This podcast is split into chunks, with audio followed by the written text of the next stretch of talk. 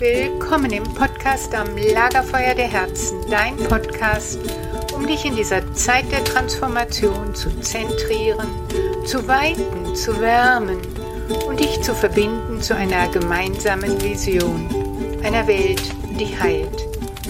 Mein Name ist Alexandra Kleberg vom Collective Healing Institut der Lebensschule für Selbstheilung und Potenzialentfaltung.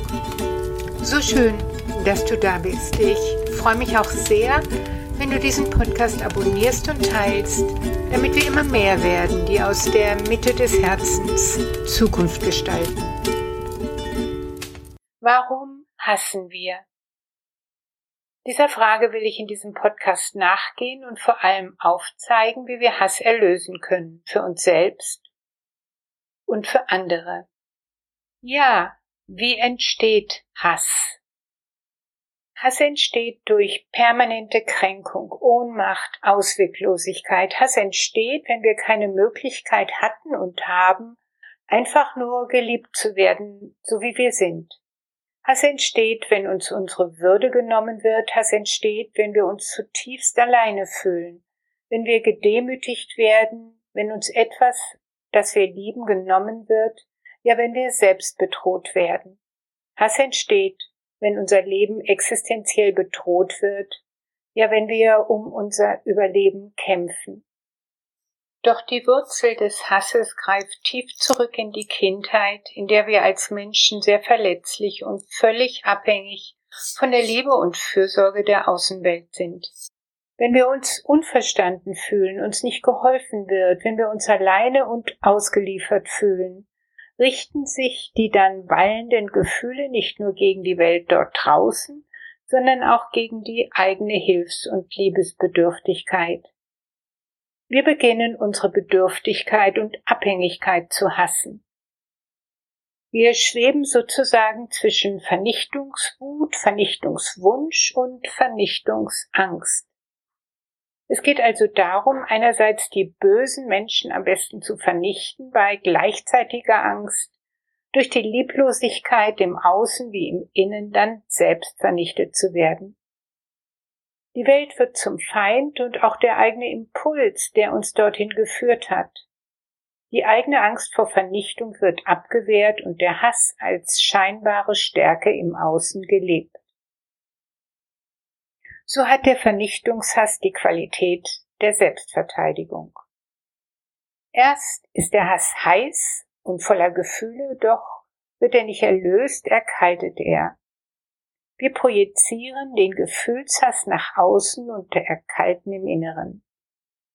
Ja, wir leben in Zynismus, Überlegenheitsgefühlen, Vernichtungsvorstellungen und Vernichtungsvorstellungen. Erkalteter Hass kann aber auch wieder heiß werden, wenn er getriggert wird.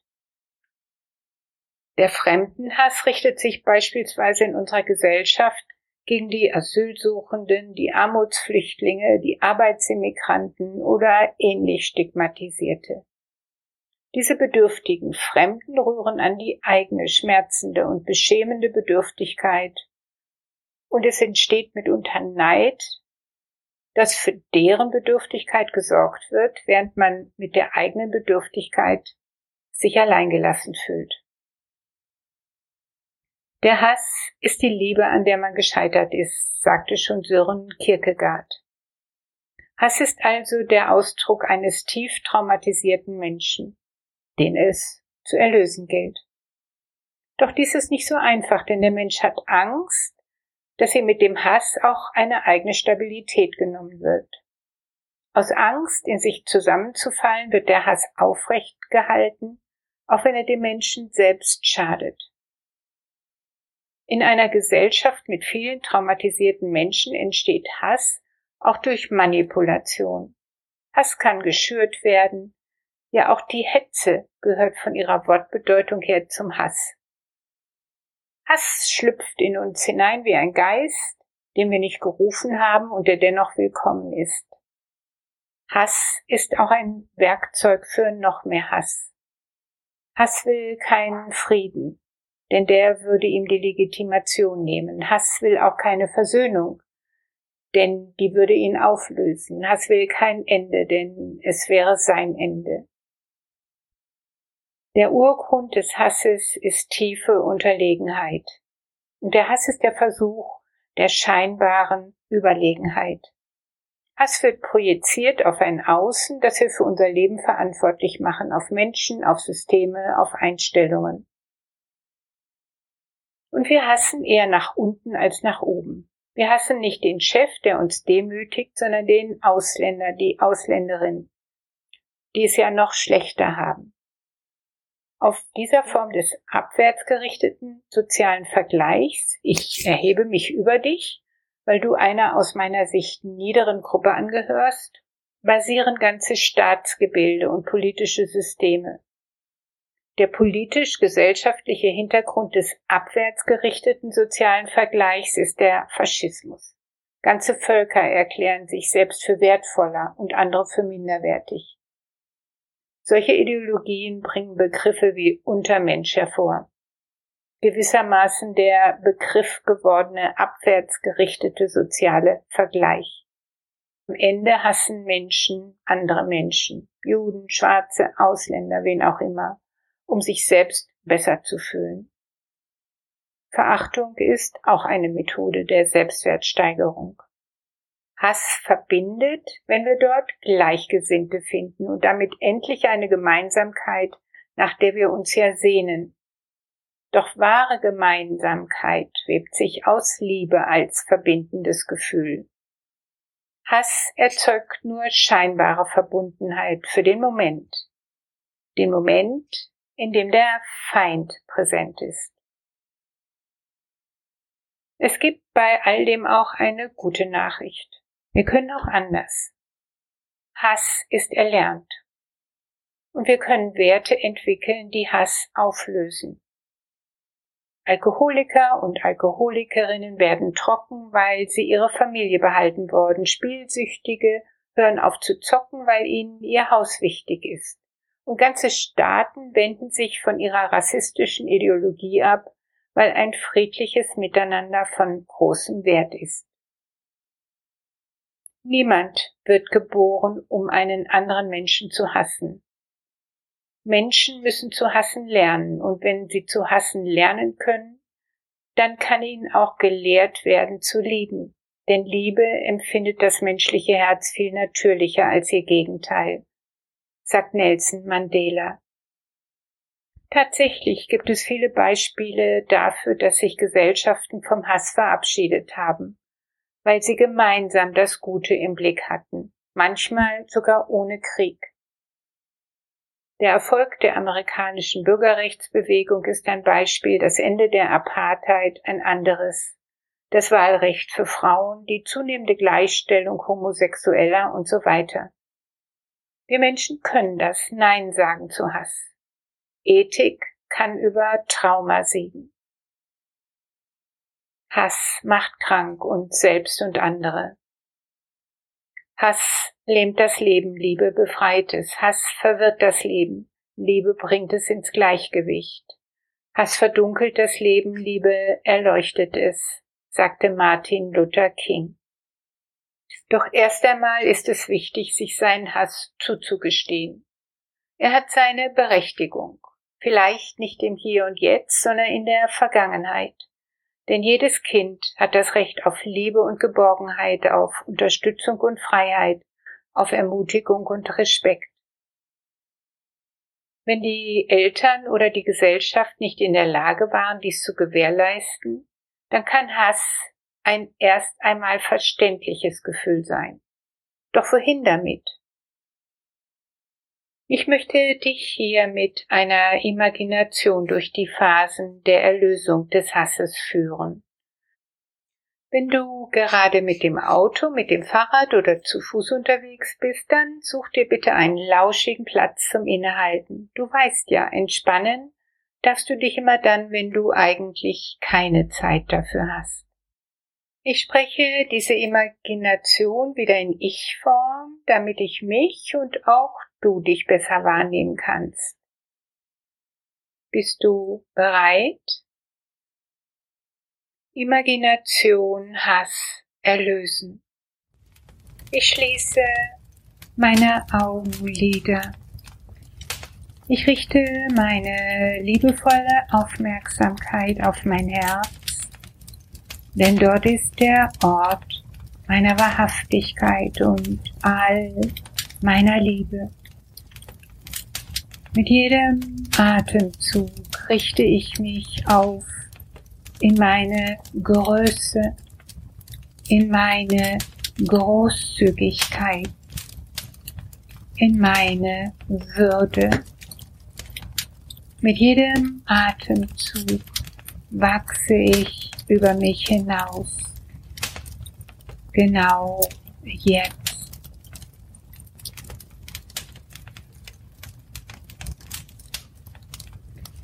Ich stelle mir vor meinem inneren Auge eine Bühne vor. Dort zeigen sich mir Situationen in meinem Leben, die mich mit Hass erfüllt haben.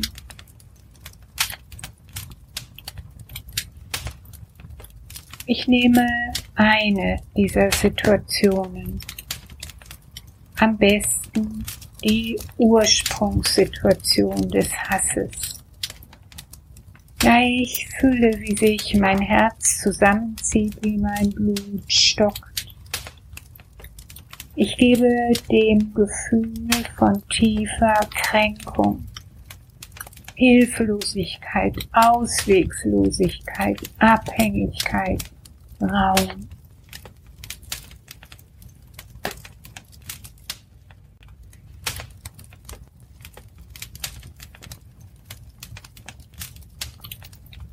Ich schaue genau hin, was in dieser Situation passiert. Ja, ich sehe, ich war ganz, ganz klein und hilflos, als dies passiert ist. Ja, ich nehme die große Sehnsucht dieses kleinen Kindes nach Liebe und Schutz, nach Stärkung und Geborgenheit wahr. Ich gebe diesem Bedürfnis Raum. Es sind Grundbedürfnisse. Wir Menschen brauchen Liebe. Ohne Liebe kein Leben. Wir Menschen brauchen Geborgenheit. Wir brauchen Freiheit. Ja, ich kann mein inneres Kind verstehen das auf die Verweigerung von Liebe mit Wut und Kränkung reagiert.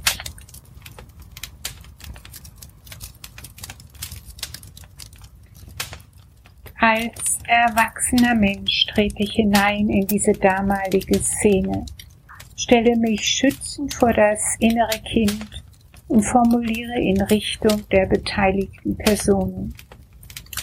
Dieses Kind hat ein Recht auf Liebe. Dieses Kind hat ein Recht auf Schutz. Dieses Kind hat ein Recht auf Geborgenheit. Ich klage an, dass diesem kindlichen Bedürfnis nicht nachgegangen, dass dieses Bedürfnis nicht erfüllt wurde. Ich klage an, dass dieses Kind alleine gelassen wurde. Ich klage an, dass dieses Kind in seiner Menschenwürde verletzt wurde. Ich formuliere die Anklage in meinen eigenen inneren Worten. Eine Minute lang im Stillen.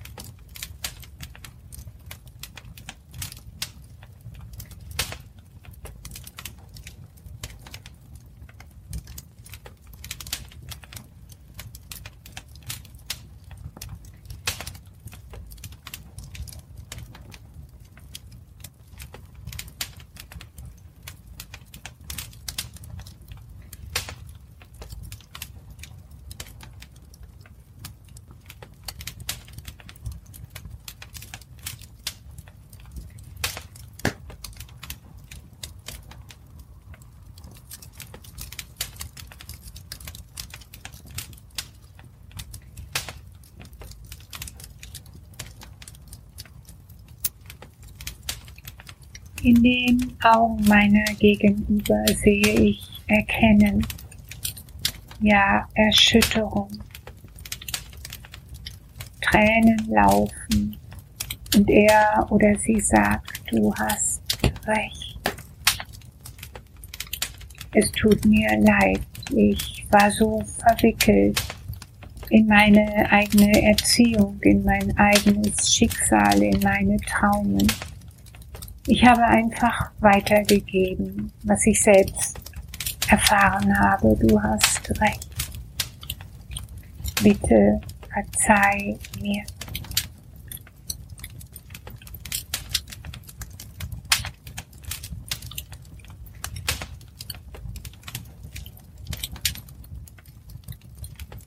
Ich stelle mir vor, ich vergebe und lasse diese Menschen von der inneren Bühne gehen.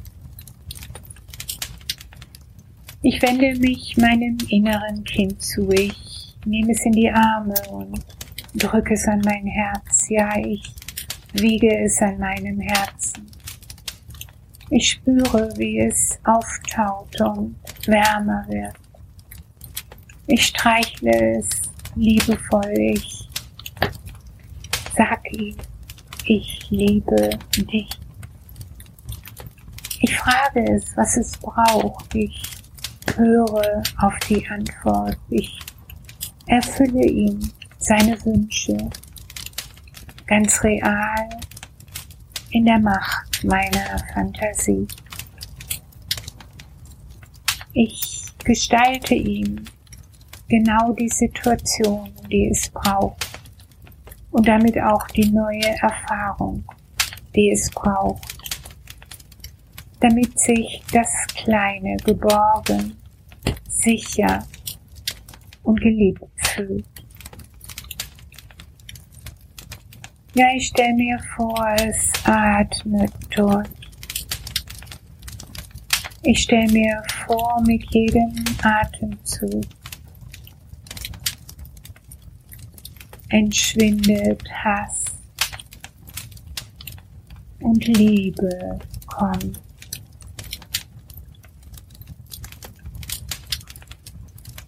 Die Liebe zu mir selbst, zu diesem inneren Kind und das tiefe Vertrauen, dass es Recht hat mit seiner Empörung, mit seinen Gefühlen und den Mut, dies anzuklagen und loszulassen. Niemals in der Welt hört Hass durch Hass auf.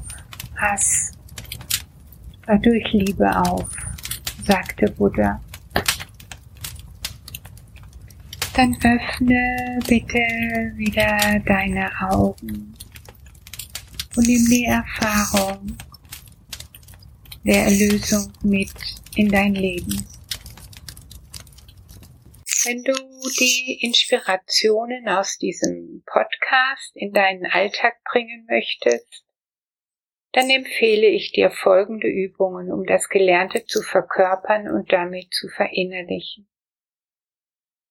Erstens, nimm den Hass, der als Reaktion auf eine demütigende Situation im Hier und Jetzt geschürt ist, als Tor als Tor in deine Vergangenheit.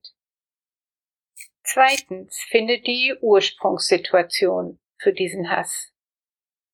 Drittens, entdecke das gekränkte Ursprungsbedürfnis und die damit verbundene Wut und Trauer. Viertens, formuliere eine Anklage, wer, warum, wann, wie dieses Bedürfnis nicht erfüllt, gekränkt, erstickt hat. Fünftens, lass deine Wut über diese Schicksalssituation heraus. Natürlich nicht an anderen, sondern mit dir selbst. Schüttle, tobe, tose, weine auch, Träne für Träne. Sechstens, entspanne dich, atme aus, lasse los. All dies ist vorbei. Siebtens, stell dir bitte vor, Dir wird Recht gegeben. Und die Menschen, die du für das Unrecht gehasst hast, entschuldigen sich bei dir. Achtens, entwickle heilende innere Bilder, die das verweigerte Ursprungsbedürfnis stillen. Neuntens, erlebe inneren Frieden. Jetzt schicke ich dir all meine Herzenswünsche, mögest du dich geliebt und beschenkt fühlen von der tiefen Weisheit, die in dir wohnt. Ich freue mich sehr, wenn du diesen Podcast teilst und abonnierst, denn wir brauchen viele, die durch die Türen innen gehen. Meine Vision ist eine Welt, die heilt. Bist du mit dabei? Ich freue mich auf dich. Wenn du täglich eine Inspiration möchtest, dann abonniere das Herzlicht, eine Imagination für jeden Tag. Möchtest du dich wöchentlich informieren, dann abonniere meinen Podcast am Lagerfeuer der Herzen. Möchtest du die Macht in dir erkunden? Dann schau dir mein kostenfreies Webinar Die Macht in dir an. Möchtest du zwölf Wochen lang inspiriert werden, die vielen und vielfältigen Ebenen deiner Selbstheilungskräfte zu beleben? Dann melde dich an zu meinem Kurs Der Selbstheilungsprozess. Neun Schritte in deine Mitte. Für Menschen mit der Diagnose Krebs ist unsere Online-Praxis Krebs und Bewusstsein. All diese wertvollen Angebote für dich findest du auf unserer Seite www.collectivehealing.com. Den genauen Link haben wir mit diesem Podcast verbunden.